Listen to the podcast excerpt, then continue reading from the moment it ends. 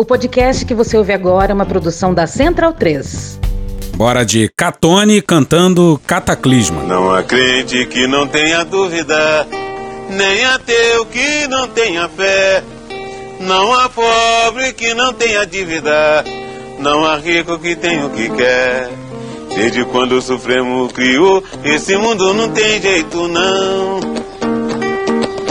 O amor agoniza na terra, banhando de sangue todo o chão. Uma faca apontada no peito, um lança chicote na mão, a sanha do preconceito, irmão matando irmão. Tem gente sem terra nenhuma, tem gente com terra demais, tem gente fazendo a guerra, matando em nome da paz.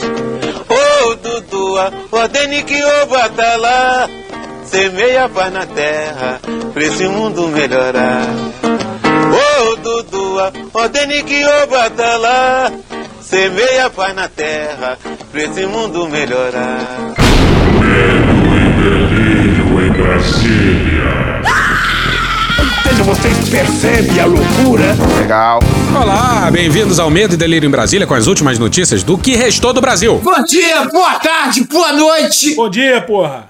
Por enquanto. Eu sou o Cristiano Botafogo. Cristiano, seu lixo. Cristiano, seu lixo. Seu lixo. Seu lixo. Seu lixo. Seu lixo. Seu lixo. Lixo. Lixo. Lixo. E Cristiano. Aquele verme maldito. E o Medo e Delírio em Brasília. É aquele podcast. Beijo pra eles, né? Medo e delírio, hein? Porra, seu medo e delírio em Brasília, pô. Eu não ouço medo e delírio. É escrito por Pedro Daltro. Abraço, Dalton. Pedro Daltro. E um beijo pro Pedro Daltro. Vive Daltro. Beijo, Dalton. Pedro Daltro. Pedro Daltro. Pedro Daltro. Pedro Daltro. Pedro Daltro. Um beijo pro Pedro Daltro. Esse é o primeiro episódio de 2024. Episódio de retorno das férias. Mais conhecido como dias 356 a 380. Ah, é? Foda-se. Bora passar pano? Não. Tá, mas bora tentar passar um pouquinho menos de raiva? Bora. 2023. Pois é, senhoras e senhores, sejam muito bem-vindos a 2024. Tamo de volta. Eu voltei Chateado. Chateado. Chateado. agora pra ficar, Aceita essa história. porque aqui, Aqui. Aqui não, Brasil bagunça. aqui é meu lugar. Estou no limite, Brasil. Eu voltei Foda-se. pras coisas que eu deixei. É muito pouco. Eu voltei. Ah, a gente não queria voltar muito, não. Nem fudendo, Cristiano, nem Mas fudendo. calma! Claro que queria, né? Pô, férias é bom, mas a gente ama você. mas vamos voltar lá pra 2023. Logo depois do nosso último episódio, a gente concluiu um tanto tardiamente que faltou falar um pouquinho sobre o ano que tava se encerrando. Retrospectiva é uma coisa que a gente não faz. Ia ser legal de fazer? Ia pra caralho. Mas isso ia significar, sei lá, umas duas semanas sem episódio. Mas mesmo assim, faltou falar do que consideramos o mais importante de 2023. Uso de drogas.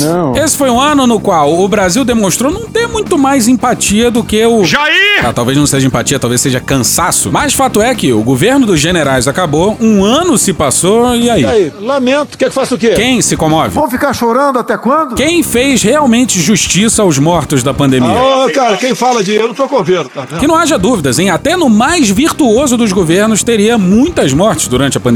É, 200, 300, 400 mil, que seja. Mas certamente não os 708 mil em dados oficiais, que só se explica pelo ágio macabro cobrado pelo Bolsonaro e pelo generalato brasileiro. Coquetel o Pazuello aqui, tá ok, pessoal? Faz as contas aí. Muita, mas muita gente. E tudo com a chancela do CFM, do Conselho Federal de Medicina, coisa que a gente também não pode esquecer. E num abre-alas em posição de destaque, um paetê verde-oliva, cintilante. Estrategicamente discreta. Tá também Augusto Aras, Confesso, Aras, que foi um amor à primeira vista. que não fez nada pra impedir nem pra remediar isso aí que a gente descreveu. Nada, absolutamente nada. Aí o Augusto Aras, acredite você, há poucos meses do fim do seu mandato, era elogiado publicamente pelo ministro da Casa Civil do Lula, Rui o Manuel. Rui Costa, e o líder do governo no Senado, Jacques Wagner. Dois nomes muito fortes ligados ao presidente Lula entraram em campo em campanha para a recondução do PGR, que são eles: o ministro da Casa Civil, Rui Costa, e o líder do governo no Senado.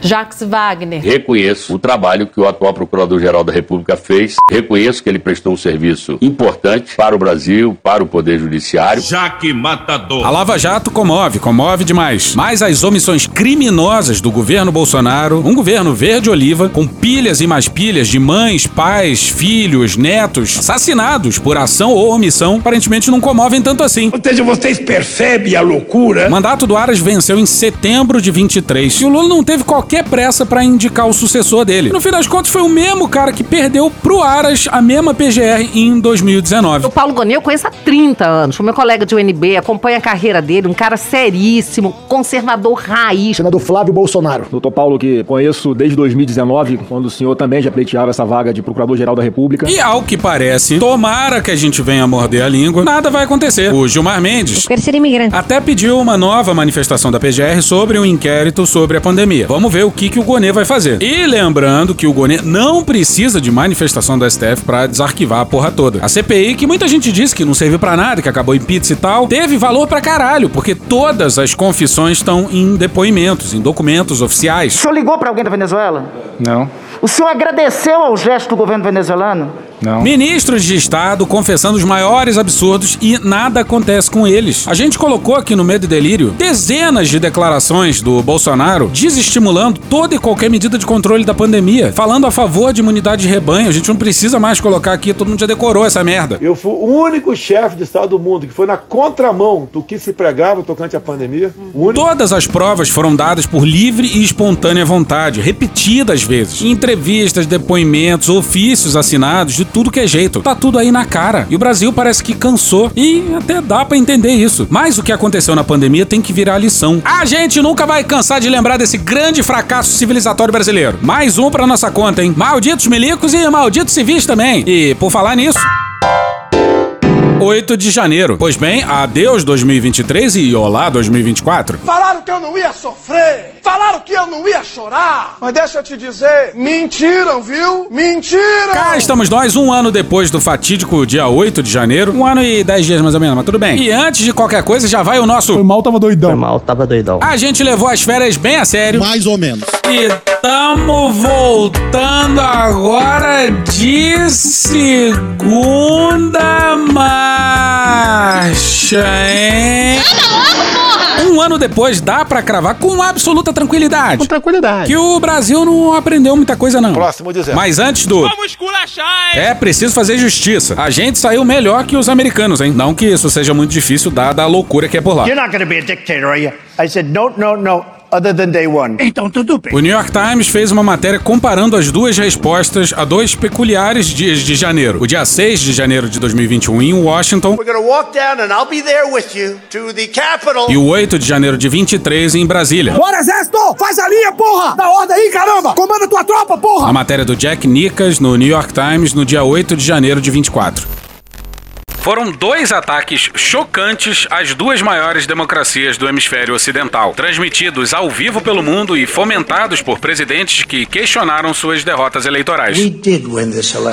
Tirar o Lula da cadeia, tornar elegível para ele ser presidente na fraude. Esses atos representaram um teste de fogo para as instituições de ambos os países e provocaram um debate sobre como sociedades profundamente polarizadas poderiam seguir em frente após tais episódios. Você tem uma situação em que nada muda. O que, que a gente aqui batizou de calcificação. As pessoas estão com uma posição política tão, tão forte, tão arraigada, que elas é, se calcificaram. Com o tempo, a resposta para essa pergunta tem se tornado cada vez mais clara. Apesar de similares, os ataques tiveram desfechos quase opostos. Nos Estados Unidos, o apoio à campanha de Donald J. Trump para retomar a Casa Branca tem crescido, enquanto ele se refere ao 6 de janeiro como um belo dia. Ao mesmo tempo, seu homólogo no Brasil, o ex-presidente de extrema-direita Jair Bolsonaro, Eu, Johnny Bravo! rapidamente segue rumo à irrelevância política. Seis meses depois de deixar o cargo, no ano passado, autoridades eleitorais o impediram de concorrer novamente até 2030. E líderes de direita têm evitado estar próximos a ele. E a loucura é que o 6 de janeiro em Washington foi incrivelmente mais grave que o 8 de janeiro daqui. Lá no Capitólio foram cinco mortos e faltou pouco para enforcarem o Mike Pence ou para matarem de fato a Nancy Pelosi. Aí o Trump usou dinheiro de campanha para fazer acordo por baixo dos panos com uma atriz pornô. Era uma atriz pornô. Ele também afanou caixas de documentos secretos do governo americano e se recusou a devolver repetidas vezes, além de claramente ter orquestrado o dia 6 de janeiro por lá. Por aqui é óbvio que o Bolsonaro era o grande líder, o grande inspirador. Não é eu autorizo, não.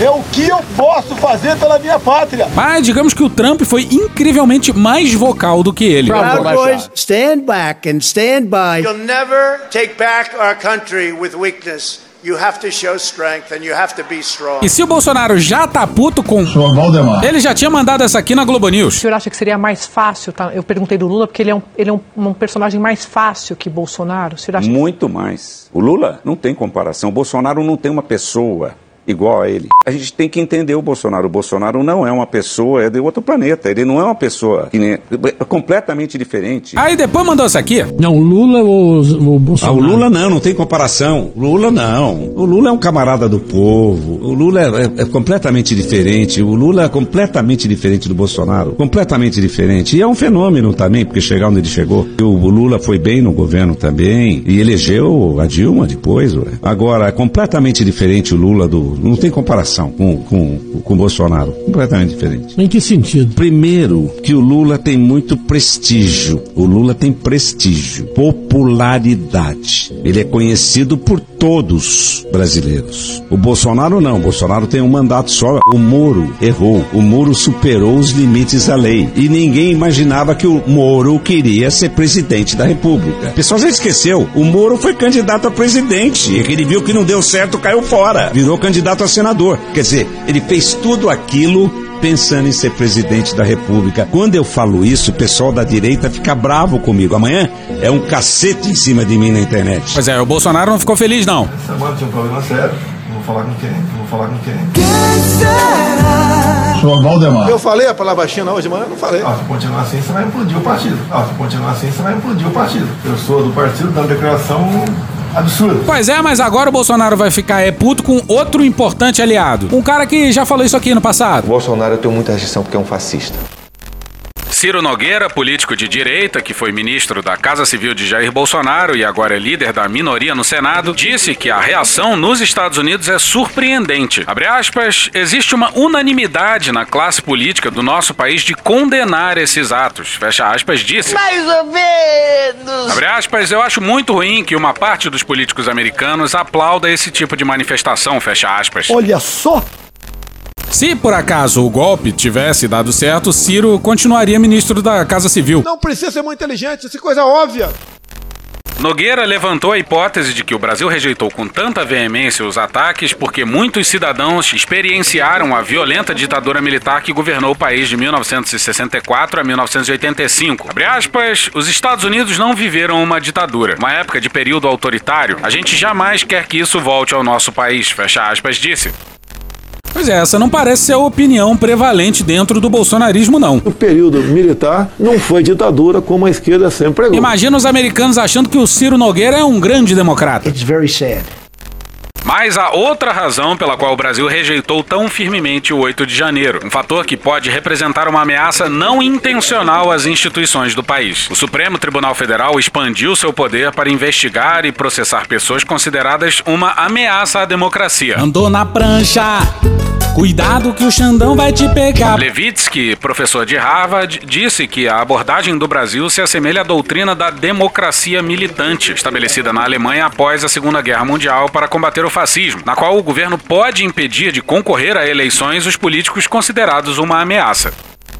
Não à toa teve decano aposentado do STF falando em ovo da serpente. E ainda tem gente que acha que o STF agiu errado lá atrás com os inquéritos de ofício. Tu tava fora do Brasil, irmão? Mas chega de comparação com Washington e vamos para a cerimônia de um ano do dia 8. E a lista de ausentes diz muita coisa, hein? 13 dos 27 governadores brasileiros não participaram do ato em defesa à democracia e nem enviaram representantes. Os motivos alegados foram os mais diversos. O governador de Goiás, Ronaldo Caiado, está internado para um check-up médico e escreveu em uma rede social: É com respeito à democracia que vamos fazer nosso país crescer. Os governadores de Santa Catarina, Jorginho Melo. O senhor está apoiando um governo que é fascista e que se demonstrou antidemocrático. Mas de mão limpa, né? E do Paraná, Ratinho Júnior, aliados do ex-presidente Jair Bolsonaro, disseram ter outros compromissos marcados anteriormente Fazer cocô. e não compareceram ao ato. Ibanês Rocha, do Distrito Federal, que chegou a ser afastado do cargo após as invasões de 8 de janeiro, está de férias. Porra. E foi representado pela governadora em exercício, Celina Leão. Pois é, o Ibanês deu uma de Anderson Torres e ficou de férias no 8 de janeiro. Estrategicamente discreto. Caiado é do União Brasil, Jorginho Melo é do PL, Ratinho Júnior é do PSD e o Ibanês é do MDB. Tarcísio está de férias na Europa.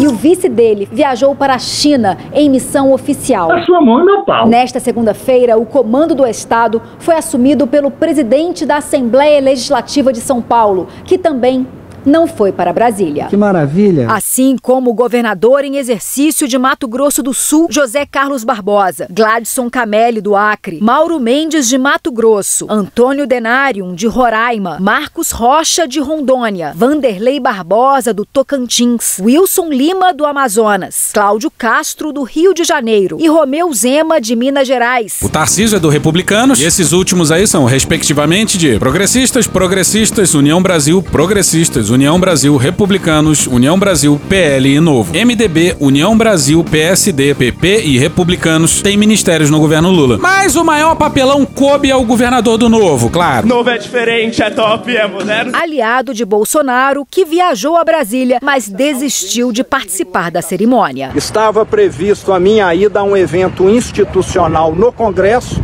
mas infelizmente recebi informações que ele se transformou num evento político e não irei mais. O Zema anunciou que ia e aí não aguentou as críticas. Aí meteu essa aí de que um evento obviamente político era político. Sabe como é que é? O Zema obviamente é técnico, técnico, técnico. E justiça seja feita, da oposição só dois governadores e do PSDB foram à cerimônia. Raquel Lira e Eduardo Leite. Ah, e também aparentemente o Arthur Lira tinha mais o que fazer da vida. Meu amigo de longa data, Arthur Lira. Ninguém representa mais o Bolsonaro no estado de Alagoas do que eu. Se não é o Arthur Lira, esse cabra da peste de Alagoas. Esse estado não será vermelho. Puta que vergonha, velho. Ah, e também teve umas quase ausências. Bora pra Kátia Seabra e o César Feitosa na Folha no dia 7.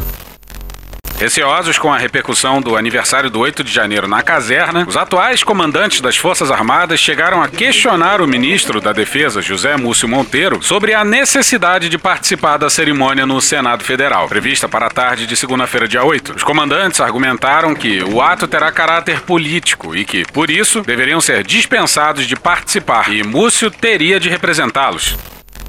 Ó, curioso que, quando é para aprovar 2% do PIB para defesa, o almirante da Marinha atropela o Múcio e articula com o líder da oposição. E confessa isso em público. Estrategicamente discreto. Generais tweetam ameaças à Suprema Corte e depois dizem não ter consultado o ministro da Defesa. Só tem hierarquia quando convém. O tema foi tratado durante um almoço entre os comandantes da Marinha, Almirante Marcos Sampaio Olsen, do Exército, General Tomás Miguel Ribeiro Paiva e da Aeronáutica, Brigadeiro Marcelo Canitz Damasceno, e o próprio Múcio. O que ele disse? De acordo com pessoas com conhecimento do assunto, Múcio ressaltou a importância da participação dos comandantes, por se tratar de um convite de Lula, formulado em conjunto com os presidentes do Senado, Rodrigo Pacheco, do PSD de Minas Gerais, e do STF, Luiz Roberto Barroso. Pois é, devia bastar o convite do comandante em chefe, né, porra? Se o presidente convocar os comandantes pra porra de um enterro, eles têm que ir. E com um sorriso no rosto. Bota uma dentadura no cu e ri pro caralho. Integrantes das Forças Armadas relatam estar preocupados com o ressurgimento de movimentos como o Sem Anistia, marcado pela cobrança de punição aos participantes dos ataques de 8 de janeiro, entre eles os fardados. Tá certíssimo. Agora você imagina só que nessa quadra da história os militares estão preocupados em serem punidos. Tu tava fora do Brasil, irmão? Pô, os caras saíram impunes. Foi nem participar de uma cerimônia eles querem. Aí, no fim das contas, os três comandantes foram com as suas respectivas caras de cu e ficaram lá sentados do lado do Múcio. O mínimo! Mas vamos seguir. Vamos seguir. O nome do evento era Democracia Inabalada. Tá errado. Não foi correto. Tá errado. Porra, inabalada? Não, brother. E provavelmente essa palavra, inabalada, foi escolhida a partir desse discurso que vai seguir da Rosa Weber no plenário do STF na primeira sessão depois do 8 de janeiro. Que os inimigos da liberdade saibam que no solo sagrado deste tribunal, o regime democrático, permanentemente cultuado, permanece inabalável. Olha, mil beijos pra Rosa. Menina Rosa. Mas a nossa democracia foi abalroada, foi atropelada. E a gente só se salvou porque pelo menos uma parte do STF, e ainda assim tardiamente, acordou. E também porque esses caras participaram dessa tentativa de um golpe, e não estamos falando só da precária execução ali no 8 de janeiro, não, depois de tornarem o Brasil um par internacional. O Faquin se reuniu durante a semana, com uma impren- matéria da imprensa, e é verdade, é com vários embaixadores de outros países, tá? Pra, preparando ele o seguinte, ó, quando aparecer o resultado é, no final da tarde do, do primeiro domingo de outubro, que os seus países reconheçam imediatamente o resultado das eleições. Bastante, é bastante curioso essa, isso que ele está fazendo. Aí, sem apoio lá fora, não tem apoio aqui dentro. É o Senado americano enviando uma mensagem clara contra o eventual golpe, de apoio à democracia brasileira. O Senado americano aprovou uma resolução pedindo o rompimento das relações com o Brasil em caso de golpe. A expectativa é de que os Estados Unidos reconheçam rapidamente o resultado eleitoral no Brasil. O mesmo movimento é esperado também por parte dos países europeus. A CIA, que é a agência de inteligência dos Estados Unidos, fez um alerta ao governo brasileiro e sugeriu que o presidente Jair Bolsonaro deveria parar de fazer críticas ao sistema eleitoral. Eles já avisaram a Bolsonaro que reconhecerão como presidente quem quer que a Justiça Eleitoral aponte como vencedor do pleito em outubro de 2022. Os fardados conseguiram tomar enquadros públicos dos americanos, que passaram um bom tempo dando golpes na América Latina. Doideira! Se a gente pode pensar na nossa democracia como uma democracia tutelada pelos militares, como uma democracia licenciada pelos generais, desde que os civis não inventem coisas como a Comissão Nacional da Verdade ou mudanças no currículo de formação deles, aí sim a nossa democracia tutelada tá absolutamente inabalada mesmo. Brasil bagunça. Os generais fizeram o que fizeram e não tem um general preso. Civil tem um monte, em especial a cúpula da Polícia Militar do DF, e eis a nossa desgraça. O papel da Polícia do DF foi criminoso, tão criminoso quanto o papel do Exército, e boa parte da cúpula segue presa. Inclusive esse cara aqui, ó. Fui lá saber quais eram as ordens, se entrar, se não entrar. Nisso, o Major da Silva, que estava comigo lá, me toca e fala: Coronel, olha para trás. Quando eu olhei para trás, tinha uma linha de choque do Exército montada, com blindados, e por interessante que parecesse, eles não estavam voltados para o acampamento. Eles estavam voltados para PM. Mais militar do Exército, que é bom nada. Zero. Zero. Zero. Por que será? O Exército ninou e embalou os golpistas no acampamento e nada aconteceu à cadeia de comando do Exército. Pelo contrário, 2023 foi um ano de vitória para os malditos milicos. A Júlia do Ailib fez um documentário para Globo sobre o dia 8, intitulado A Democracia Resiste. Mais ou menos. E esses minutos aqui explicam bem demais a cena mais emblemática do dia 8 de janeiro e o quão criminosa foi a postura dos. A primeira voz que você vai ouvir é do Capelli. Quando a gente chega no setor militar urbano, tinha uma linha da polícia do exército e era interessante porque os manifestantes entravam por trás da linha de volta para o acampamento. Que o comandante deu mais proteção a quem estava acampado do que proteção a quem estava do lado de fora para tentar tomar conta da movimentação. E aí tinha ficado claro que o comandante do exército não tinha autoridade de mexer naquilo. É o quê? Ele disse isso mesmo? Mas como assim o comandante do exército não tinha autoridade? Autoridade tinha. Talvez o que ele não tivesse era comando sobre a tropa ou vontade de fazer aquilo. Por que será? Capelli me liga e diz: Mestre, é para fazer as prisões? Eu digo, claro. É óbvio! Claro, estão todos em flagrante. É, eu virei pro então comandante, coronel Fábio Augusto, falei para ele. Mano, cu, rapaz. Falei para ele. Passarinho que come cu não sabe a pedra que tem. Falei para ele. Prepara. Prepara a tropa que nós vamos entrar e vamos prender todo mundo. Que delícia, cara! A voz a seguir é do coronel Fábio Augusto Vieira, então comandante da PM do DF. Nós recebemos ordem do secretário interventor para poder entrar no acampamento e re- realizar todas as prisões. E a seguir, o Gustavo Henrique Dutra de Menezes, o general Dutra, ex-comandante do Comando Militar do Planalto, na CPI dos atos antidemocráticos na na CPI do DF. Eu disse, Fábio, essa operação é muito complexa. Essa história de mandar prender, eu acho que é meio complicado isso aí. Complicado. O que, que é complicado? Tudo isso aí, né? Nós temos que coordenar. Onde é que vocês estão? Na casa do caralho. Volta o Capelli. Ele volta muito tenso Depressão, violência, brigas, morte, caos. e fala pra mim: olha, o general Dutra, comandante militar do Planalto, quer falar com o senhor e pediu pro senhor ir até a torre de TV. Petulante. Aí eu falei: avisa ao general Dutra que eu Pegue sua Toyota, empurre dentro do seu cu. que eu tenho ordens pra não sair daqui. Se ele quiser vir falar comigo, ele vem aqui na porta do setor militar urbano falar comigo. Daqui eu não saio, eu tenho ordens pra entrar e prender todo mundo e é isso que eu vou fazer. Aê, porra! Tá aí finalmente um civil peitando um militar. E é um belo plot twist, porque em 2018, isso depois do fatídico tweet do Vilas Boas, o Capelli tinha dado uma entrevista louvando o Vilas Boas, chamando ele de um brasileiro com B maiúsculo, ciente de seus deveres e suas responsabilidades, e chamando os seus críticos de radicaloides, esquerda irresponsável e esquerdistas patéticos. Tempo, tempo, tempo, tempo. Mas tudo bem, o tempo muda as pessoas mesmo. Um dia vão tocar essa música pra gente. E aí o general passa cinco minutos, o general Dutra chega. Eu virei pro doutor, doutor Ricardo, essa operação é muito complexa. Complicado. O que, que é complicado? Tudo isso aí, né? Difícil. Imagina só, um acampamento na frente do QG, um grande número de pessoas mais velhas, em grande maioria desarmadas, e o exército que fazia questão que fosse ele que agisse ali. O exército considerou isso uma operação complexa. Porra, imagina numa guerra. Caralho. Alô, Bolívia, a saída pro Atlântico tá dando mole aí, hein? Esquece essa porra de Pacífico. Esquece essa merda aí, porra. Nós temos que planejar essa operação, senão tem o risco de morrer gente. Paz. Tranquilidade. Agora você imagina só o exército preocupado em não matar brasileiros. Eu sei que são bacharéis, são gente fina. E aí ele me disse: olha, se o senhor entrar, nós vamos ter um banho de sangue. Você já se ligou de onde viria esse sangue, né? E aí eu perguntei a ele, eu falei, general, um banho de sangue? Por que nós vamos ter um banho de sangue? O senhor está me dizendo que o, o exército brasileiro está protegendo manifestantes armados dentro do setor militar urbano? Muito bom, muito bom. Ele virou pra mim e disse assim. Vai tomar no cu! Não foi isso, mas devia. Ele virou pra mim e disse assim: General, o senhor tá me dizendo que eles estão armados? Eu disse: Não, senhor, doutor Ricardo. Essa voz aí, repetindo, é do general Dutra, então comandante militar do Planalto, responsável pela segurança do palácio e pelo QG do exército. E vamos aqui comprar o argumento dele pelo valor de face por um minuto. Se os manifestantes não estavam armados, como esse banho de sangue ia se dar? Teve relato de armas no acampamento, mas devia ser uma ou outra. Quem promoveria esse banho de sangue? Seria o exército atirando na polícia? Eu tô dizendo pro senhor que a Praça dos Cristais não tem iluminação adequada para uma operação noturna. Pra quem não sabe, Praça dos Cristais é uma praça na frente do QG em Brasília, onde tava o acampamento. E de novo, alô Bolívia, invade de madrugada, porra. A iluminação precária vai prejudicar o brioso exército brasileiro. Foi aí que aconteceu a história de que ele disse: olha, se a gente for tirar agora, vai ser uma. Pode ter muito problema, porque já é tarde da noite, já tinha gente bebido. Oh, pega aí. Pega aí. No acampamento ainda tem espeto de churrasco, faca de churrasco.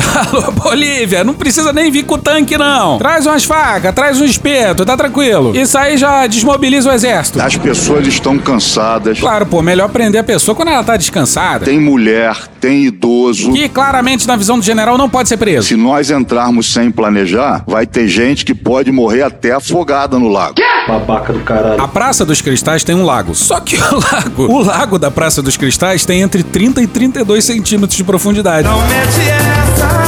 Caralho, a criatividade desse pessoal é fascinante. E Capelli me liga. Diz, ó, o general tá dizendo que não vai ter prisão. É meu pau em sua mão. E de fato mesmo, no final das contas, não houve naquela noite e nem na madrugada. Puxa daí, Sobral. Os militares, tendo proclamado a República, julgaram-se donos da República e nunca aceitaram não ser os donos da República. E o general Dutra não tirou isso da própria cabeça, não. Isso aí deve ter vindo do alto comando do Exército, do comandante do Exército. Organizadas com base na hierarquia na disciplina. Volta com Capelli. Enquanto eu conversava com ele, chegaram reforços na linha da, da Polícia do Exército. Inclusive, eles moveram blindados. E agora o coronel Fábio Augusto na CPI do O DF. general Dutra conversou com o interventor, havia uma formação do exército na frente, com vários militares do exército, dois blindados apontados para a via N1. E por interessante que parecesse, eles não estavam voltados para o acampamento. Quando cria um impasse com ele, ele se afasta de mim mim. Afasta de mim esse porra. E faz uma ligação telefônica. Não fala nem recebe chamado. O pessoal uma hora atrás. E eu resolvi ligar para o general Gonçalves Dias, então ministro-chefe do Gabinete de Segurança Institucional. Um grande show de insubordinações. Porra. O general se cansou de falar com o civil, interventor federal na área de segurança pública do DF, e aí resolveu ligar para um colega de farda. A senhora não nomeou meu amiguinho, a senhora demitiu meu amiguinho. E general, nós estamos numa situação grave aqui, a polícia está aqui, nós vamos ter uma operação sem o planejamento adequado. Por favor, liga para o presidente Lula e explica para o presidente Lula que essa operação tem alto grau de risco. O Dutra fala em planejamento. Mas vale lembrar disso aqui, hein? Esse aí é o Jorge Eduardo Naime, ex-chefe do Departamento Operacional da PM do DF. No dia 28 de dezembro, nós nos encontramos no CMP a tarde inteira, fizemos um planejamento total que nós íamos fazer uma operação no acampamento. No dia 28 a gente fez essa reunião. No dia 29 eu coloquei às 6 horas da manhã à disposição das Forças Armadas 450 policiais militares, inclusive tropa de choque, canil, aeronave, tudo pronto para que a gente fizesse uma operação de desmobilização daquele acampamento. Quem efetivamente impediu, por exemplo, da ação da Polícia Militar em relação a essa desmobilização? Excelência, a informação que eu recebi, que eu presenciei, não eu recebendo, mas o comandante geral recebeu na, na minha presença, eu junto dele, foi do general Dutra. Foi do próprio general Dutra desmobilizando as tropas e dizendo que não seria necessário. E aí a gente foi impedido, não conseguimos fazer nem, nem, nem metade do que, nem o que estava previsto, nem no que não estava previsto, não conseguimos fazer. E a gente foi impedido pelo próprio Exército Brasileiro. O senhor disse que tentou retirar esse acampamento e foi impedido pelo Exército. Foi o general Dutra que o senhor escutou que veio uma ordem para que isso não acontecesse. Confirma? Sim, Excelência. O Exército não permitiu que a Polícia Militar retirasse de lá. O senhor deu o nome do general Dutra, que estava sob o comando do general do Exército, do comando general do Exército, que também era, evidentemente, bolsonarista e acompanhou a eleição e o resultado eleitoral das eleições ao lado do senhor Jair Bolsonaro. Olha que legal. Ou seja, o problema não é planejamento ou falta de planejamento. O problema de verdade foi externado pelo próprio Múcio. Não tenha dúvida nenhuma que eu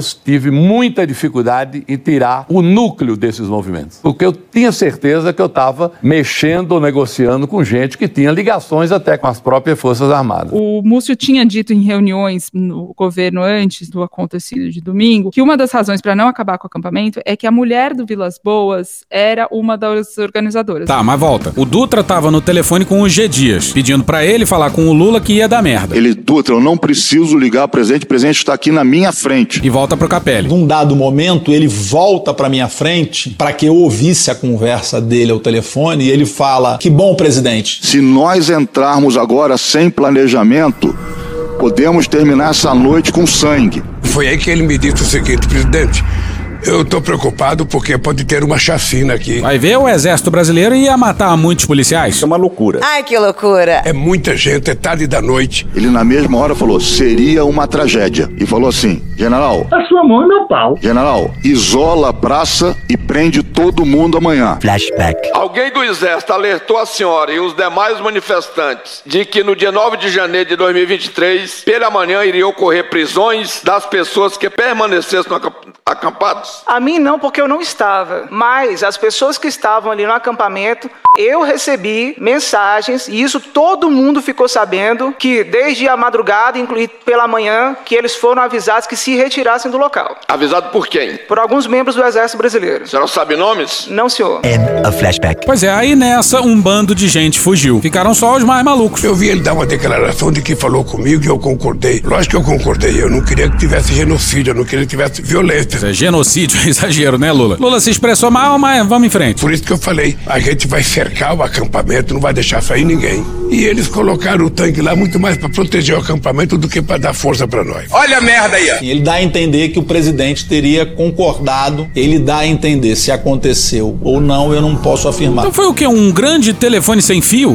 Como assim o Capelli não pôde afirmar? Se havia desconfiança, era pra, na hora, ele ter ligado pro Lula, falado com o Lula de alguma forma? Você está certo. Aí ele desliga o telefone e fala: Olha, eu conversei com o presidente, o presidente ponderou, tá concordando em a gente ter mais calma. O general Arruda, comandante do exército, quer falar com o senhor lá no QG. Vamos lá? Era pro general ir até o civil e não o contrário. Mas ainda bem que o Capelli foi lá, porque o que vem agora mostra bem as reais intenções do exército. Eu falei, pois não, vamos lá.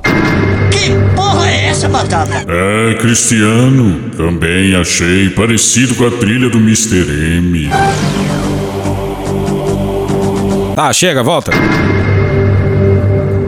Chegamos na porta do QG, tava o general Arruda lá embaixo, com muitos generais que eu não, eu não consigo afirmar todos, mas boa parte ou quase todo o alto comando. Estrategicamente discreto. Que coisa, né? Domingo de noite, todo o alto comando reunido. Que maravilha. Ele me cumprimenta, muito sério. Nós subimos para a sala dele, sentamos numa mesa. Sentar na mesa! E assim que eu sento, ele virou para mim e falou: Mano, corra, rapaz. O senhor ia entrar aqui com homens armados sem a minha autorização? Os militares julgaram-se donos da República. Agora você calcule a petulância. Muito petulante. O comandante protegeu o acampamento, mesmo depois de ter dado aquela merda fudida em Brasília. E mesmo depois disso tudo, continuam se achando os donos da porra toda. Certo, Tavo Sobral Pinto? Aí eu falei, general. A sua mão e meu pau. A única resposta possível. General, eu tinha ordem de entrar, mas ia avisar o senhor.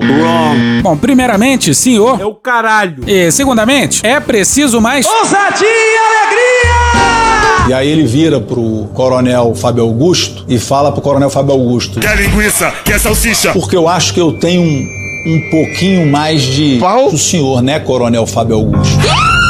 Não, não foi isso, mas foi isso aqui, ó. Que foi quase igualmente tão sério. Porque eu acho que eu tenho um, um pouquinho mais de homens armados que o senhor, né, Coronel Fábio Augusto? Mas que filho da puta, olha aí, veja você. Na época isso foi noticiado pela Bela Megali, mas agora a gente tá ouvindo isso da boca de alguém que tava lá naquela reunião. E o mais louco é que o comandante nem falou isso peitando o Capelli, que era o interventor e líder da tropa. Ele meteu essa diretamente pro comandante da polícia. E esse episódio mostra bem demais como toda a cadeia de comando do exército tinha que ser presa, assim como a cúpula da polícia do DF foi presa. Mas embora os policiais sejam militares, eles ainda são civis. O Brasil tem uma incapacidade crônica de prender general, e o que não faltou foi oportunidade. Por muito menos que o tweet do Vilas Boas teve general uruguaio pegando 15 dias de cadeia para deixar de ser otário. Aqui ia ser uma comoção nacional. Percebi que o ânimo, o clima tava bastante tenso. Pois é, nessas horas aí, um, ah, tomar no cu, meu irmão. Resolve já. Falo com tranquilidade. Vai tomar no cu com todo o respeito. E passei a argumentar com o general Arruda sobre a necessidade de imediatamente desmontar o acampamento e prender todos que estavam ali. E eu fiz a afirmação e falei para ele: "O senhor concorda, general?" Aí ele falou: "Não". Pois é, mas foda-se se o general concorda ou não concorda. O que, que ia acontecer? O exército ia abrir fogo contra a polícia militar? Esse foi o blefe. Eu pedi para que os militares fossem lá conversar com o Arruda.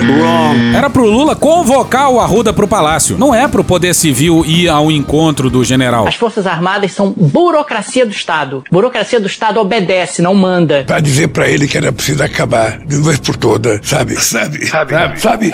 Sabe? Com, com aquele acampamento. Que não era mais possível ficar aquele acampamento. Flávio Dino. E eu chego na altura em que eu- o Capelli havia me dito que a PM estava. Só que quando eu viro, eu vejo a polícia do Exército, informação, duas ou três linhas, mas não de frente para o acampamento, de frente para a PM. Eles estavam voltados para PM. E eu vi também os blindados um, do, do Exército se locomovendo, saindo de vias e se agrupando ali, com soldados aparatados, como se fossem para um combate. E sempre vale lembrar que o Lula podia ter aposentado todo o alto comando golpista, mas achou boa ideia indicar o Arruda. Subimos para a sala do alto comando. Nós fomos conduzidos a uma sala em que estavam vários militares. E chegamos eu, Múcio e Rui. E aí eu digo ao comandante, comandante, Para com essa porra aí, meu irmão! nós vamos cumprir o que a lei manda. E aí ele diz não. Você me diz não.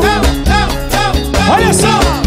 Pois é, aí quem mandou aí? É a democracia tutelada. E ai de quem mandar prender eles. É por essas e outras que Braga Neto e congêneres nem depuseram na CPI da Covid, por exemplo, sendo ele o coordenador do governo federal no combate à pandemia. Nem na CPI do dia 8, situação na qual ele era vice da chapa que tentou roubar as eleições de tudo que é jeito. Aí, Bolsonaro Urubu, aqui é os eleitores do Lula, ó. Andando a pé, 25 quilômetros pra ir votar, que tu botou a, a federal aqui no povoado pra proibir o povo votar pro Lula. Nem ouvido ele foi. E, continuando assim, eles vão continuar a fazer tudo que bem querem e bem entendem. Não. não vão. Tenho absoluta certeza que torciam por uma virada de mesa porque tinham ojeriza, ódio. Que nojo de vocês! O ódio nos olhos. Um ódio que não é presumido, eu vi ao que nós representávamos. O PT. Pânico moral. Puxa daí, General Tomás. E a gente está na bolha, todos nós estamos na bolha. Todos nós somos da bolha fadada, da bolha militarista, da bolha de direita, da bolha conservadora. A maioria de nós somos dessa bolha. E o pior disso talvez seja a ingratidão. O Lula fez chover bilhão e mais bilhão nas Forças Armadas. Ajudou a desmobilizar a CNV. E nem assim. Era a maioria? Não. A imensa maioria das Forças Armadas no dia 8 de janeiro foi legalista. Forças Armadas no dia 8 de janeiro, no dia 8 de janeiro, no dia 8 de janeiro foi legalista. Pois é, a gente já disse isso aqui. Se a gente pegar todo o efetivo do Exército, a gente pode até dizer que a maioria não queria golpe. Tem lá seus privilégios, leva uma vida relativamente tranquila, não quer esse tipo de problema. Mas trata-se de uma instituição hierárquica. E lá em cima do alto comando só tem golpista, porra. Se a maioria do alto comando fosse legalista mesmo, não teria acampamento na frente do QG. Acampamento que pedia para eles darem um golpe. Se a maioria do alto comando fosse democrata, não teria essa blitzkrieg de anos contra o sistema eleitoral. Se a maioria do alto comando fosse legalista de fato, o exército não viveria celebrando o golpe de 64. Se a maioria do alto comando fosse legalista, alguém teria ido a público na primeira vez em que se falou em intervenção militar, em novo AI-5, em artigo 142 e congêneres, e dito: Ô galera, vocês estão viajando, para com essa porra aí, porque não vai rolar porra nenhuma dessas que vocês estão pedindo aí, não. Porra. E isso também ajudou. Pois é, ajudou que os militares ali na reta final não quiseram dar um golpe, tá? Ajudou. Ou talvez não tenha atrapalhado, mas porra! Porque se houvesse uma adesão naquele momento da maioria das Forças Armadas, é claro que o manejo ia ser muito mais difícil. É óbvio, né? E não teve apoio porque os americanos vieram pra cá e falaram que não ia ter apoio pra golpe, não. Porra, o Bolsonaro cuspia na cara do Biden dia sim, dia também. Muita denúncia de fraude, muita denúncia de fraude. Mariana Sanches na BBC. Quando o conselheiro de segurança nacional dos Estados Unidos, Jake Sullivan,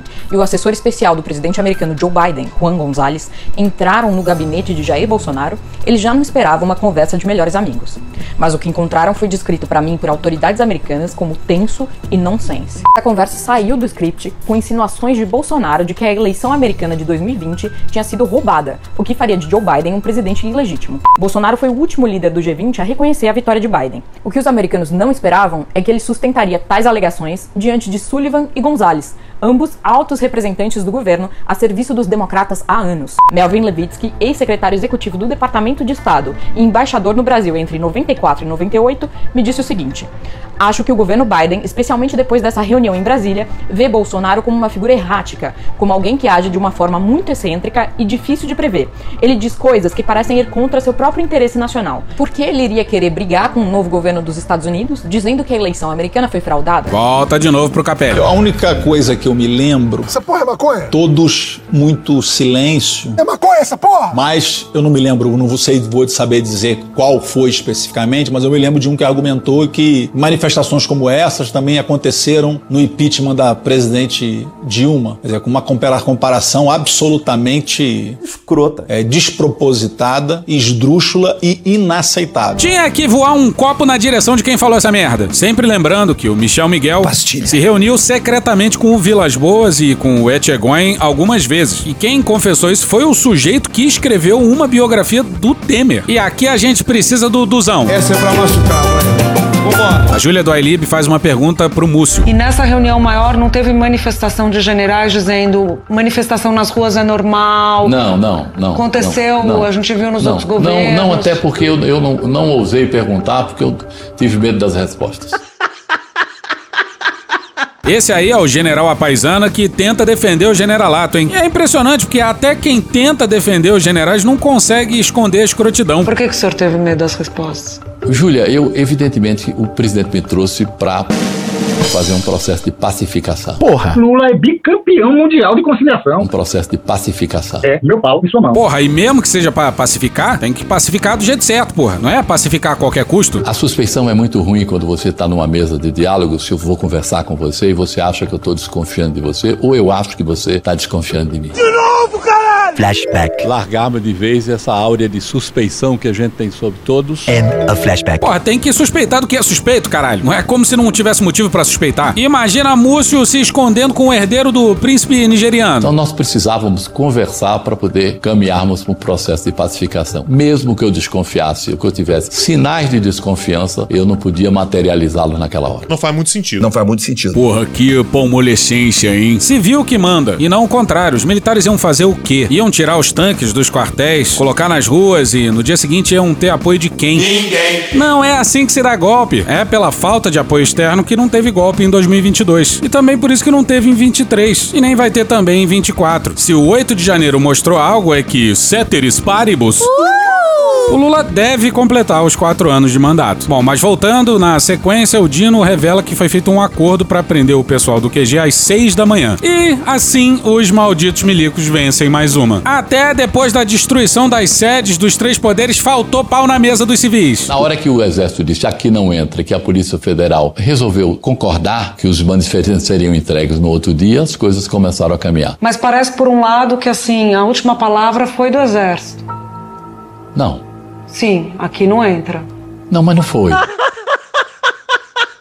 Caralho! Não, Sim, mas não foi. Não, sim, mas não foi. sim, sim, Não, não, sim, sim. não, mas não foi. E um beijo pra Júlia do Ailib. Volta pra ela e pro Dino. Se não tivesse tido esse acordo nessa noite, talvez a gente tivesse outro desfecho. Eu já pensei nisso semanas, meses. Vamos imaginar que não aconteceu, eu chegasse lá, diante do impasse e dissesse: comandante, muito obrigado, boa noite. Saísse, pegasse o carro, junto com o interventor, e dissesse: vamos entrar aqui e prender as pessoas. O que ia acontecer? Então, no tribunal da história, que é um tribunal mais distanciado, eu creio que a imensa maioria vai concordar que o acordo foi certo. Será mesmo? Não. Os militares blefaram e os civis caíram mais uma vez. Mais uma vez, as forças antagonizaram o poder civil em uma ordem completamente razoável e num processo eminentemente político. E, mais uma vez, os civis não cortaram o processo. E o comandante Arruda só foi cair no dia 21 de janeiro. Pra que essa ansiedade, essa angústia? O Arruda, general do Comando Militar do Planalto, só foi exonerado em 11 de abril. A pressa não se justifica. As pessoas mais sérias não brincaram em serviço. As pessoas mais sérias tomaram as posições que tinham que tomar e estabelecemos a normalidade. Pois é, a normalidade de uma democracia tutelada, onde quem teve a palavra final foram os generais. E, para nossa surpresa, o Gonê, na cerimônia de um ano do dia 8, foi na mosca. Mas. Infelizmente. É só retórica mesmo. A frase é: O que é passado é prólogo. A frase nos desperta o aviso de que o que passou é sinal do que pode vir a ser. É só olhar pro lado e ver que a gente tem um congresso de direita. E tudo leva a crer que ele vai pender ainda mais pra direita. E com maioria no Senado, eles aprovam o impeachment de quantos ministros do STF eles quiserem. Não demora muito pra um pastor de bancada evangélica comandar uma das casas do Congresso. Olha na história! O que a gente compreende por democracia continua sob ataque. Os vilões continuam os mesmos e nada deles serem punidos. E o que não falta é crime do bolsonarismo e crime dos verde-oliva, nas mais diferentes áreas. Bolsonaro e os militares desacreditaram o sistema eleitoral, armaram um país cada vez mais dividido e polarizado. E isso vai perseguir a gente por muitas décadas ainda. A gente falou muito em justiça seja feita, mas o pessoal do governo não mediu as palavras com a Júlia do Ailib, não. Foram de uma sinceridade brutal e pintaram bem o absurdo daquela data, sem aliviar pros militares. É melhor só palavras do que nada. Mais palavras e ações é melhor, né? Mas vamos voltar pro começo da desgraça do dia 8. Era pra gente seguir na linha cronológica, mas. Deu errado. E aqui a gente vai fazer uma costura entre o documentário da Júlia do Ailib na Globo News, o documentário da Folha, uma entrevista do Lula pro Globo, uma entrevista do Xandão pra Veja e o documentário da BBC. Mas eu não tinha visto o que eu vi aqui. Aqui foi uma coisa inusitada, ou seja, você depois de uma eleição, eu imaginava que eles tentassem fazer alguma coisa na posse. Eu acho que eles ficaram com medo porque tinha muita gente. Tinha havido aquela atuação canalha, sabe, que envolveu inclusive gente de Brasília, sabe, que contestou com o movimento, que tocaram fogo em ônibus. No dia que eu fui diplomado, Manifestantes incendiaram quatro ônibus e dez carros. eu estava no hotel assistindo eles queimando o ônibus, queimando o carro e a polícia acompanhando sem fazer nada. E por algum motivo o Ibanês continua governador de Brasília. Havia, havia, na verdade, um pacto, pacto, pacto, Pá! Pica numa bunda! Pá! Aplica na outra! Pá! pacto entre o ex-presidente da República, entre o governador de Brasília e a polícia, tanto a polícia do Exército quanto a polícia do DF. Lula fala do exército, mas é curiosa a escolha de palavras. Ele fala em polícia do exército, como se o problema fosse só do batalhão que devia guardar o palácio. Outro comando do caralho! Isso havia, porque aquilo não inclusive com policiais federais participando, ou seja, aquilo não poderia acontecer se o Estado não quisesse que acontecesse. E olha que o Lula nem falou na bomba que quase explodiu no aeroporto de Brasília em plena noite de Natal. Ameaça de bomba no aeroporto de Brasília. Confirmaram que era de fato um explosivo. Ah, tinha gente que achava que eu deveria sair do hotel. Eu falei, não vou sair do hotel. Por que, que eu vou sair do hotel? Bom, aí veio a posse, foi muito tranquila a posse, uma festa maravilhosa. O povo me deu a posse, tudo. Ah, tivemos a primeira semana, como todo governo tem, governando com muita tranquilidade. E eu estava um pouco incomodado com as manifestações na porta desse quartel. O Lula ligou pro Múcio e. Alô? Bora agora no documentário da Folha. Chamei o comandante do exército e disse, olha, o que é que a gente vai fazer com isso? Isso é melhor não mexer, porque está diminuindo. Yeah, yeah! Flashback. Eu tenho parentes lá. E é uma manifestação da democracia. Acho que aquilo vai se esvair. And a flashback. E nós sabíamos que ali tinham famílias de militares da ativa que não concordavam com o resultado eleitoral. Flashback. Aí, pessoal, tá lotado. 24 de novembro de 2022. Horário do Jogo do Brasil. Mas o povo não quer nem saber de Jogo do Brasil. O povo tá aqui, ó, lutando pelo Brasil. Agora você tá bonitinho aí em casa aí. Quando seu filho virar um boiola ou a sua filha uma sapatão esquerdista, não reclame. Não reclame da sua vida. And a flashback. Tinha esposa de, de generais, Pessoal, aqui ó, de quem que a senhora é esposa mesmo? Do general das boas. de gente importante que a gente não podia fazer nada. Algumas pessoas tem que tirar na marra, mas não havia uma ordem judicial para tirar. Você é maluco, é? Se não tinha a ordem, como é que o então comandante da PM do DF disse aquilo? O Coronel Naime. No dia 29, eu coloquei às 6 horas da manhã à disposição das Forças Armadas 450 policiais militares, inclusive tropa de choque, canil, aeronave, tudo pronto para que a gente fizesse uma operação de desmobilização daquele acampamento. E a gente foi impedido pelo próprio Exército Brasileiro. Volta pra entrevista do Lula no Globo. E eu estava um pouco incomodado com as manifestações na porta desse quartel. Incomodada ficava a sua avó. Eu, antes de viajar para São Paulo, conversei com o ministro Múcio. Ele disse que estava tranquilo, que as pessoas iam se afastar, que ele tinha conversado com o ministro e que as pessoas iam sair. Então eu viajei tranquilo. O golpe! Os militares enganaram o Múcio e o Lula? Ou foi só o Múcio que enganou o Lula? Ou todo mundo tá mentindo? sei! Eu, sinceramente, não me passava pela cabeça que eu ia ser pego de surpresa, óbvio, no domingo com aquela manifestação. Eu, eu, sinceramente, não tive as informações corretas de que tinha possibilidade de acontecer aquilo. O que eu tinha de informação é que os acampamentos estavam acabando. Mas depois eu fiquei sabendo que du- durante o sábado começou a chegar gente de ônibus nos acampamentos. Volta pro documentário da Folha. O comandante do exército disse, olha, no Brasil todo não tem mais de que 4.500 pessoas. Isso vai acabar. Eu disse assim, não entra nenhum ônibus no comando do exército. Essa falha aconteceu. Começaram a chegar ônibus de fora, os ônibus não entraram, mas as pessoas entraram e engrossou o número de pessoas lá e eles resolveram marchar pra cá. Deu errado. E sabe-se lá por que caralhos o Múcio continua sendo ministro da Defesa. O general Apaisana continua lá. Olha essa entrevista que ele deu pro ótimo Fábio Victor na Folha no dia 6. Aliás, antes disso, diz aí, Tim. Leia o livro O Poder Camuflado, de Fábio Victor. Esse trecho da entrevista também tá no documentário da Folha. Ele começa perguntando: Alguns falam com um certo sarcasmo até que o senhor, pela sintonia com as Forças Armadas, é um general sem farda. O que o senhor acha desse apelido? Eu acho o máximo, só porque eu gostaria que dissessem mais. Mano, Só pode ser provocação, Cristiano. Tomar no cu. Porque todas as vezes que dizem isso, as forças ficam satisfeitas. Porque vê em mim uma pessoa que trabalha por ele. Porra. É simples assim. Um manda e o outro obedece. Um dia desse, um competente deputado do PT disse isso num discurso que eu era, na realidade, um ministro das forças, não do governo junto às forças.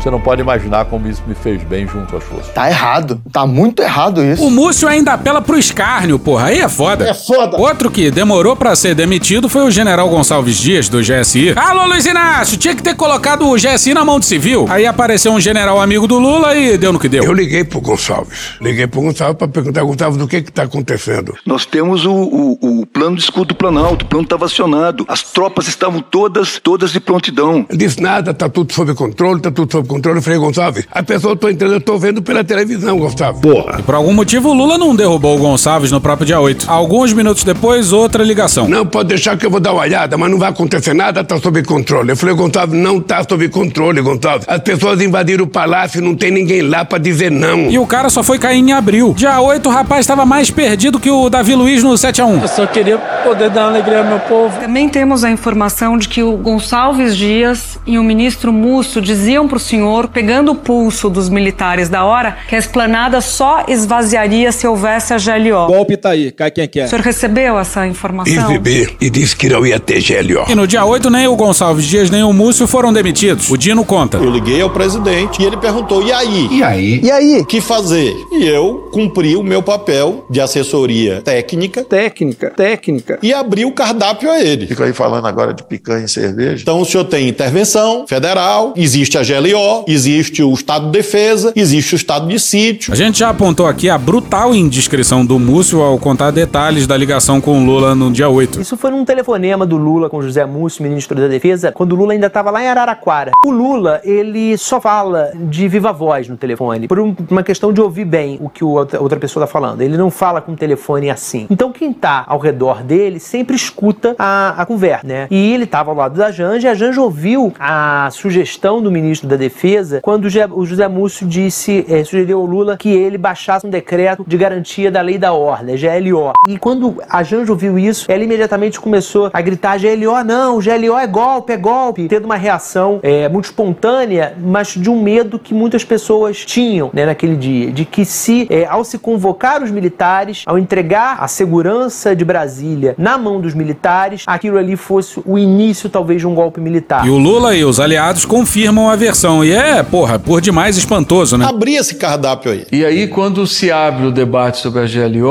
a Janja fica, ela está sentada nesse momento e ela fica em pé e diz: GLO não, é entregar para os militares. Inclusive, foi a Janja que mandou.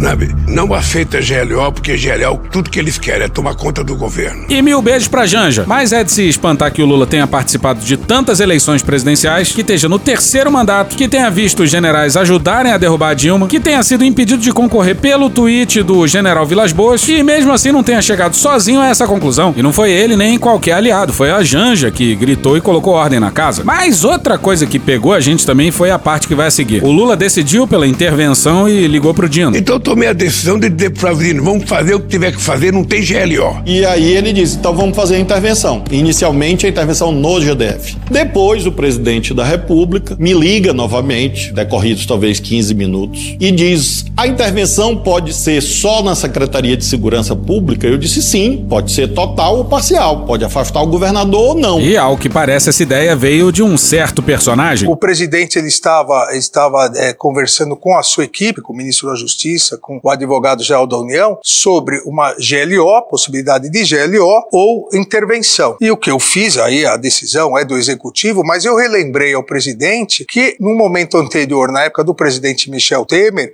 já havia ocorrido uma intervenção específica só na área da segurança, é, para que o governo federal comandasse a segurança do Distrito Federal e que isso poderia ser é, uma boa medida, porque usaria as forças policiais sem a necessidade da convocação das Forças Armadas. E nisso a gente tem que agradecer e muito a Janja e o Xandão, hein? Mas olha a doideira. Doideira! Porque no decorrer das investigações, nós temos vários depoimentos, vários interrogatórios de réus presos, é, que foram presos pela invasão, pela tentativa de golpe, que disseram que no quartel, tanto aqui em Brasília quanto no resto do país, ocorreram várias palestras dizendo, pedindo para as pessoas virem até Brasília, invadirem o Congresso Nacional, ficarem no Congresso até que fosse obrigatório uma GLO para que tentassem convencer o exército a aderir ao golpe, à intervenção militar. E teve comandante de região no Nordeste falando isso aqui, ó. Eu tenho a responsabilidade como comandante de trabalhar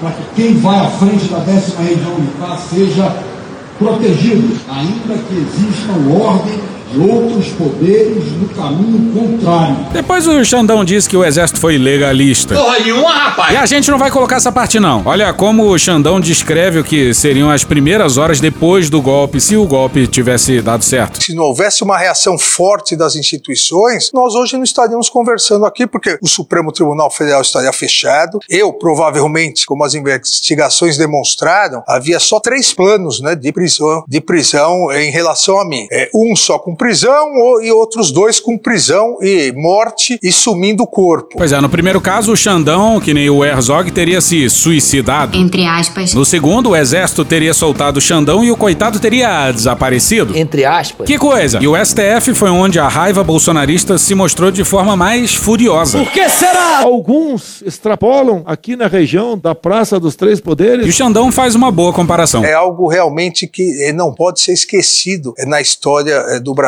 porque é, eu diria que foi algo, uma das coisas mais graves. Nem nos, nos outros dois momentos de exceção, na verdade, nos três momentos de exceção no Brasil republicano, é o estado de sítio de Marechal Deodoro e, e Marechal Floriano, a ditadura Vargas e a ditadura militar, se destruiu o Supremo Tribunal Federal. Sou ousado! O Xandão fala sobre a omissão criminosa da PM do DF. Acho que o receio de todos era exatamente que isso acarretasse é, um, um, padrão, ou seja, uma operação dominó, é que em outros estados isso pudesse ocorrer, é que é, pudesse haver adesão eventual é, das polícias militares. Eu entrei em contato com os núcleos de inteligência que eu havia criado aqui no TSE. É, aparentemente tudo estava é, tranquilo, é, mas nós é, não podíamos naquele momento descartar nenhuma hipótese. É, não tinha policiamento quando mandaram, é, mandaram inclusive com risco pessoal aos policiais militares, mandaram recrutas que tinham acabado de ingressar. E malandro é malandro, mané, mané. Só depois que houve a ordem judicial e houve é, um, um, apelo mais forte que se mandou o choque. Aí em 20 minutos se resolveu. Extremamente fácil. Mas a gente se perdeu com o Xandão. Vamos voltar pro relato do Flávio Dino. Esse tanto de rewind aí é o Pedro perdido na cronologia, hein? Olha lá, que filha da puta. O Lula tinha ligado pedindo intervenção. O Xandão sugere só na segurança pública. E aí é preciso arrumar um interventor. A primeira voz a seguir é do Edinho Silva, petista e prefeito de Araraquara, onde o Lula estava no dia por conta de umas enchentes que tinha tido lá. Essa é pra machucar, vai. Vambora. Ele, a princípio, ele sugere o Flávio Dino. E aí eu me lembrei que eu tinha sido diplomado senador um, alguns dias antes do 8 de janeiro, um caso perto do Natal. E aí há uma vedação que alcança os senadores e deputados federais desde a diplomação e não desde a posse. Eu me dou conta que eu teria que abrir mão do mandato de senador para poder ser interventor. O 8 de janeiro foi um tanto peculiar, digamos assim. Fez uma sujeira. Mas se fosse uma tentativa de golpe um pouquinho mais elaborada, a gente adoraria que o interventor fosse de fato Flávio Dino. O sujeito já foi juiz, já foi governador, já foi senador, ministro, vai pro STF. Acho que dá pra dizer que todo mundo preferiria ele, né? E quem foi escolhido interventor foi escolhido um tanto ao acaso, como você vai ouvir agora. Aí já tinha chegado o ministro Alexandre Padilha, já estava aqui. Flávio Dino me chama, vem cá, Padilha, tem uma coisa séria que a gente precisa resolver. E ele fala, ó, eu acabei de perceber que eu não posso assumir o papel de interventor. Tô ligando pro presidente aqui para falar isso agora para ele. Aí o Flávio Dino diz para ele que por ser senador não pode. Mais ou menos. É, poder pode, mas ele teria que renunciar ao mandato de senador, como o Dino fez um ano depois. Uma decisão difícil pra caralho. Aí ele sugere o Padilha. Você pode assumir, né? Fala assim, ó, presidente, não sou constitucionalista, não sou juiz. Grandes merda ser advogado. Mas se talvez tenha algum tipo de vedação é, institucional, também sou deputado, eleito. De novo, caralho! E olha como o Capelli foi escolhido um tanto ao acaso. O Dino narra uma conversa com o Alexandre Padilha numa janela do palácio e eu e ele ficamos falando com o presidente dessa janela. E ali, ali embaixo, eu vejo o secretário Capelli, que eu não lembrava, inclusive, que ele já tinha chegado. Porque não tinha comando. Alguns soldados que estavam embaixo, a gente olhava, tinha alguns soldados, não tinham comando. Por que será? O Capelli tinha descido e começado a dar ordem para os poucos policiais que estavam guardando o Palácio da Justiça, que é pertinho do Palácio do Planalto, na esplanada dos ministérios em Brasília. Então é neste contexto que eu tô naquela janela ali, lá lá da minha sala. É que dá pra ver daqui onde tem aquela plantinha aqui do lado, com a luz acesa. Fala logo, porra. E aí eu vejo Capelli aqui. E ele dizia e falava pros policiais e tal. E até então eu procurando o interventor. Aí da janela eu disse, é ele. E aí quando eu volto aqui, que eu olho, aí tá o ministro, os ministros, né? Flávio Dino e Padilha, Alexandre Padilha, eles ali e eles apontando para baixo, né? Eu olhei, eu não entendi. Sinceridade cortante, hein? Eu digo ao presidente, digo ao Padilha, olha, Capelli tem experiência, tem autoridade para ser o interventor. Então foi aqui nesse lugar que ele virou interventor. Ele quer saber mais sobre o Capelli, porque ele não, não se recorda no momento do Capelli. O presidente Lula perguntou, mas ele é policial? Aí o ministro falou, não. E o Capelli ri nessa parte aí. E os ouvintes mais atentos do Medo e Delírio Show! Drogado! sabem que ele adora rir. É, mas ele é especialista em segurança pública? Aí o ministro falou, não. Ele é o quê? Aí o ministro falou, jornalista. Minha querida, eu sou um jornalista de alta performance. Aí o, o presidente falou, jornalista? Ele falou, é, jornalista, e ele é o 02 aqui do Ministério da Justiça. Porra, 02, podia ter falado do número 2 do Dino, vice da pasta, mas 0102, pô. 04 é transão. E a garantia sou eu. A garantia sou eu, presidente. O senhor está colocando o vice-ministro da Justiça para ser o interventor comandar a situação, uma situação grave como essa. Como o Dino não queria abrir mão do mandato, até fazia sentido colocar o número 2 da pasta como interventor. E o Capelli tem que ser elogiado pelo dia 8. O que pega pra gente é a obra do acaso. Do Dino tá na janela, vê o Capelli dando ordens pra tropa. Aí tem muita gente que ainda se recusa a chamar o dia 8 de tentativa de golpe. Tu tava fora do Brasil, irmão? E o historiador Francisco Teixeira, da UFRJ, explicou bem demais na matéria da Natália Viana, da Agência Pública, no dia 7. Abre aspas, na verdade, do ponto de vista estrito de ciência política, não foi golpe, foi uma tentativa de insurreição que levaria a um golpe. Todo o modelo, o que aconteceu em 2014 na Praça Maidan, Praça Central de Kiev, na Ucrânia, o que aconteceu em La Paz, na Bolívia, em 2019, o que aconteceu no Capitólio é insurreição. Em La Paz, a insurreição se deu com as forças policiais. Alguém já ouviu falar de uma, uma senhora chamada Giannini Agnes? É um movimento caracterizado por insurreição, que geraria necessidade, então, de uma intervenção militar. Poder moderador, poder moderador, poder, poder, poder moderador. Isso se afirmaria através de um golpe de Estado. Deu certo na Praça Maidan, deu certo em La Paz, não deu certo no Capitólio em Washington. E não deu certo no Brasil. É uma técnica perfeitamente identificada na Marcha sobre Roma de 1922 de Benito Mussolini. É um modelo de insurreição fascista. E eis o que, que o Lula tinha que ter feito em janeiro de 2023, antes mesmo do dia 8. Por exemplo, era, claro, ser preciso renovar todos os quadros de livre nomeação nos meios militares, inclusive as adidâncias no exterior, principalmente nos Estados Unidos e na Europa Ocidental. E também de que o critério de antiguidade não deveria ser respeitado, porque esse critério de antiguidade consolidava esse grupo formado desde a oposição a Dilma e o apoio ao impeachment contra Dilma. E isso foi aceito pelo governo. Foi um erro total. Quando a gente chega no 8 de janeiro, você vê que não houve nenhuma mudança no GSI, no Ministério da Defesa, não houve nenhuma mudança nos cargos principais. Pois é, dava para aposentar todo o alto comando golpista, que incentivou e não fez nada contra o acampamento. Mas o Lula foi pelo critério de antiguidade, para não melindrar. Faz algum sentido para você isso? Pois bem. No dia 8, o escorpião mais uma vez picou o sapo e o Lula continua conciliando. E aqui já não parece se tratar mais de conciliação, já beira a rendição. E vamos fechar com o Oliver Stunkel num documentário da BBC publicado em meados ali de 2023. O que reflete o 8 de janeiro? Claramente a presença de correntes antidemocráticas nas Forças Armadas, na Polícia Militar, e aquilo mostra uma realidade que eu acho que alguns não queriam acreditar é, ou aceitar ao longo das últimas décadas, que é que uma parte das Forças Armadas e da polícia no Brasil não aceita o controle civil, que é um ingrediente fundamental é, de qualquer democracia. As polícias são um desafio ainda maior que as Forças Armadas. E Franciel Cruz, o nosso teórico da polarização. Rapaz. Sublinha o episódio que evitou, possivelmente, uma revolta policial Brasil afora. Fomos salvos de um processo de radicalização das polícias por um ato deslocado de Cid Gomes, onde ele pega aquela é, máquina, aquela caterpillar, aquela porra lá, e vai para cima dos amotinados da polícia e toma um tiro, aquilo ali promove uma comoção e o consequente refluxo de algo que já estava armado, que era a radicalização das polícias. Volta pro Oliver Stunkel. É, de fato, não há democracia forte com um forte envolvimento das Forças Armadas. A gente vê democracias ao redor do mundo onde o envolvimento militar enfraquece as instituições, seja no Paquistão, é, no Egito, na Turquia, enfim, muitos países. A história é sempre a mesma. Então, isso claramente demonstra que todo o processo de democratização é, ainda está em fase de implementação e ainda enfrenta muita resistência até hoje. Isso vai dar muito trabalho para não só este governo,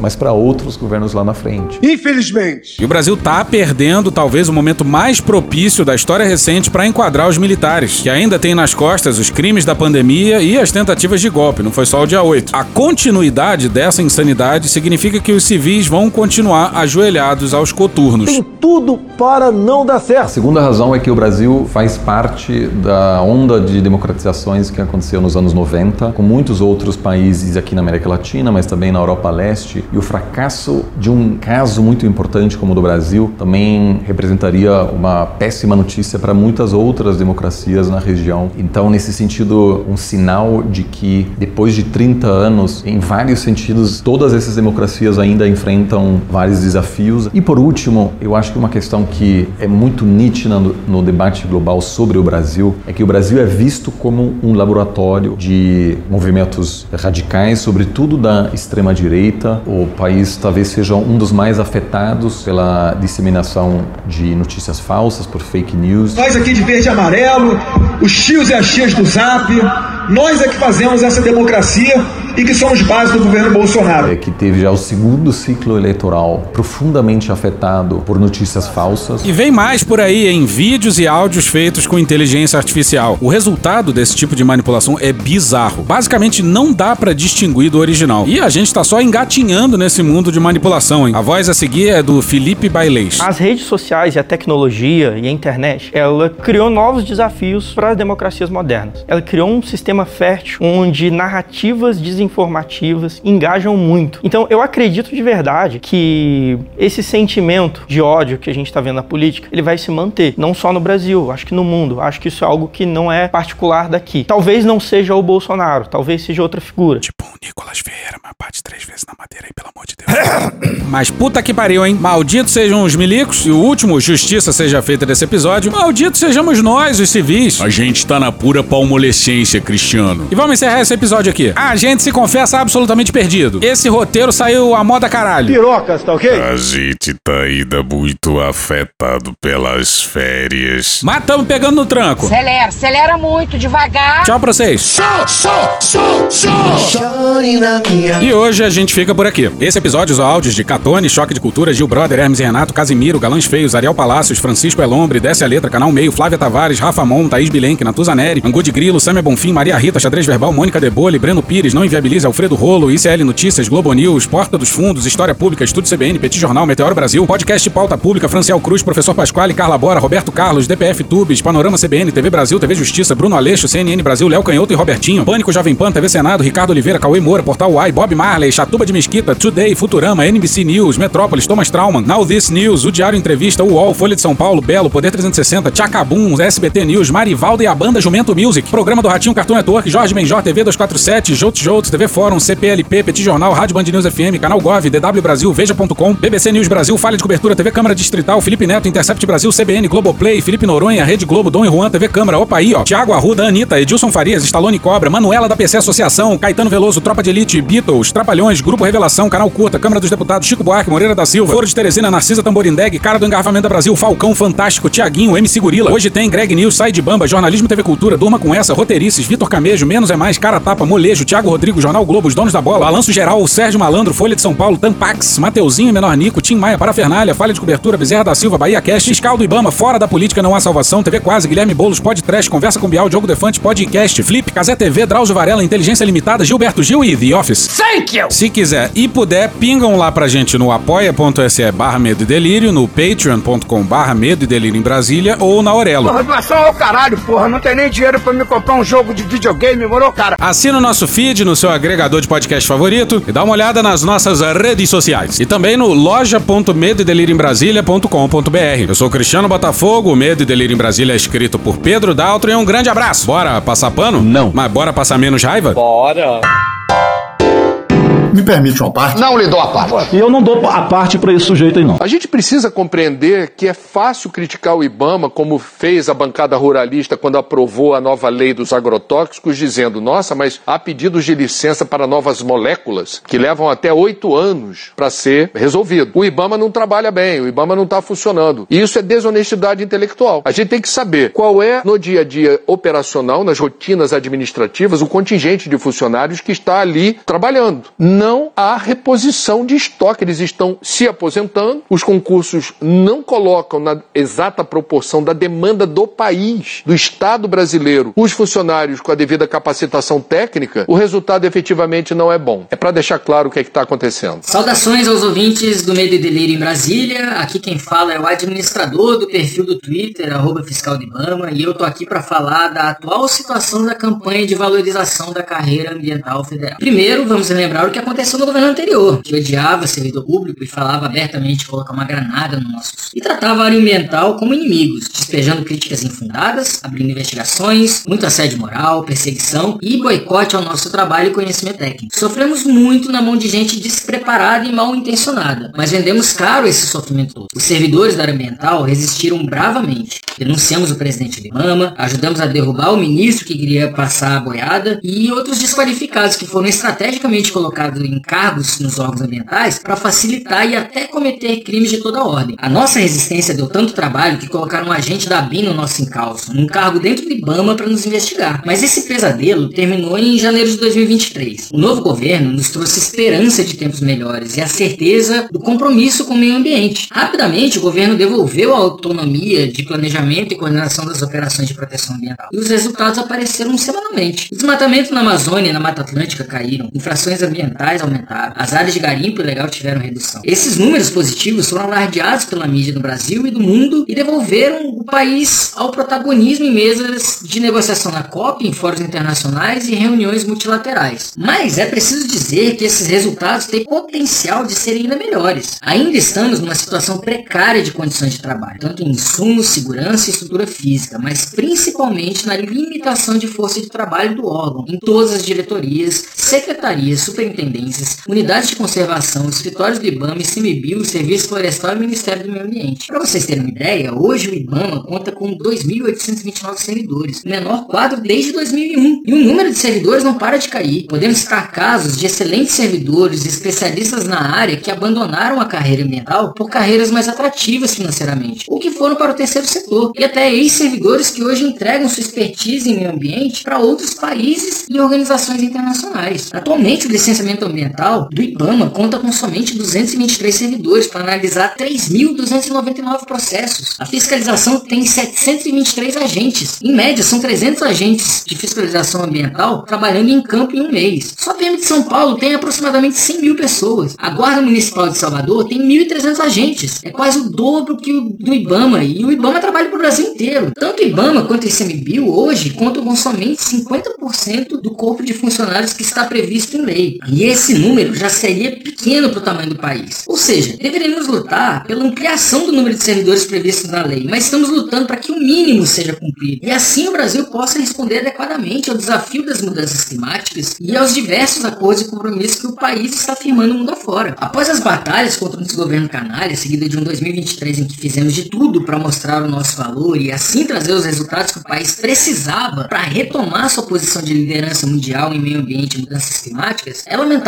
dizer que chegamos no nosso limite. Precisamos urgentemente de mais gente trabalhando conosco e de mudanças verdadeiramente estruturantes nos órgãos ambientais. Os servidores, representados por associações, já entregaram uma proposta de reestruturação da nossa carreira com vários itens para serem ajustados que realmente mudariam a nossa realidade. A proposta foi construída coletivamente por servidores em 2017 e atualizada em 2023 e está em análise pelo governo atual desde outubro. Virou o ano, estamos em 2024 e infelizmente não tivemos nenhuma resposta, enquanto outras carreiras que foram beneficiadas nos governos anteriores, seja com gratificações, incorporações, aumento salarial ou diversos concursos, tiveram as suas propostas prontamente acatadas. Por isso, os servidores resolveram paralisar as suas atividades de campo, o que inclui as operações de fiscalização ambiental em todos os biomas e no mar, além de atividades de prevenção e combate de incêndios florestais, licenciamento ambiental, monitoramento ambiental. Vamos concentrar os nossos esforços apenas nas atividades internas,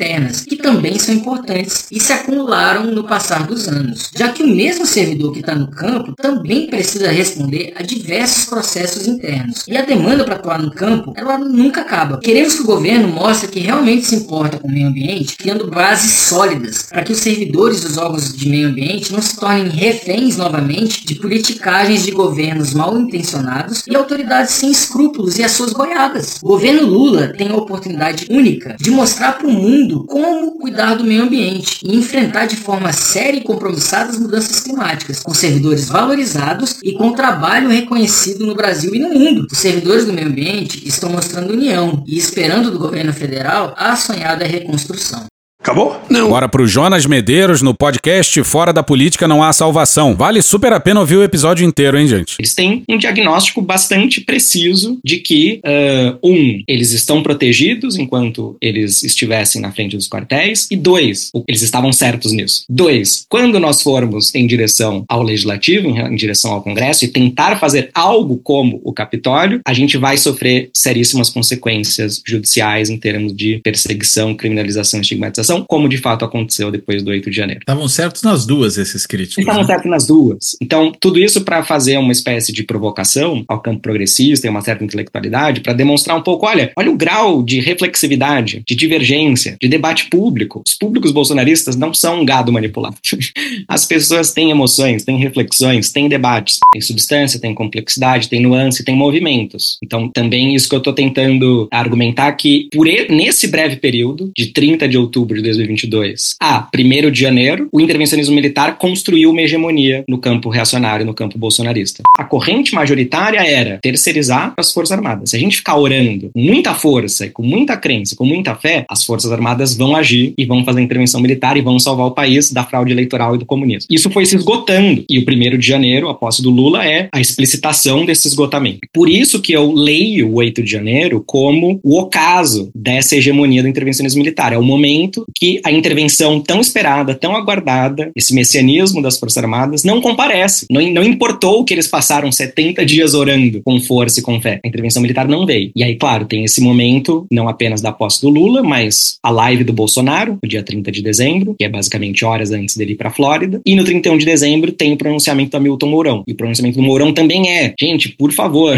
voltem para suas casas, saiam dos quartéis, não vai rolar intervenção militar. Sem intervenção militar, só tem duas saídas. Ou o povo ocupa as ruas, massivamente, ou justiça divina. Acabou? Não. Acabou sim. Acabou? Acabou. Acabou. Porra, acabou!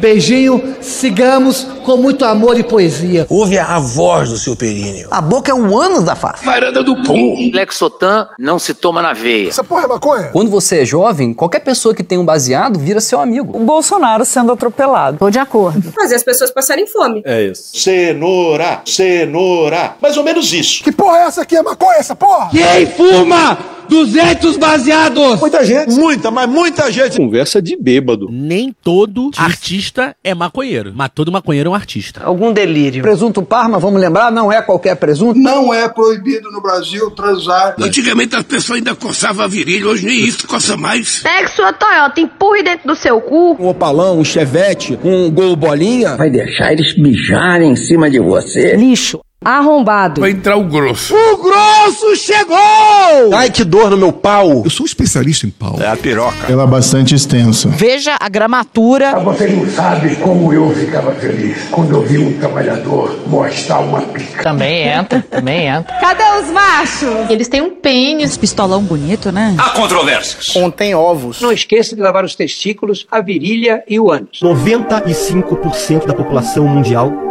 faz errado a limpeza do ânus. Anos. Os galináceos têm pênis. Tem graça esse final? Não, né? Desculpa. Desculpe. Desculpe. Desculpe. Desculpa. Desculpe. Desculpe. Não foi nem brincadeira. Foi uma maquinação de uma turba treteiro que não respeita eleição.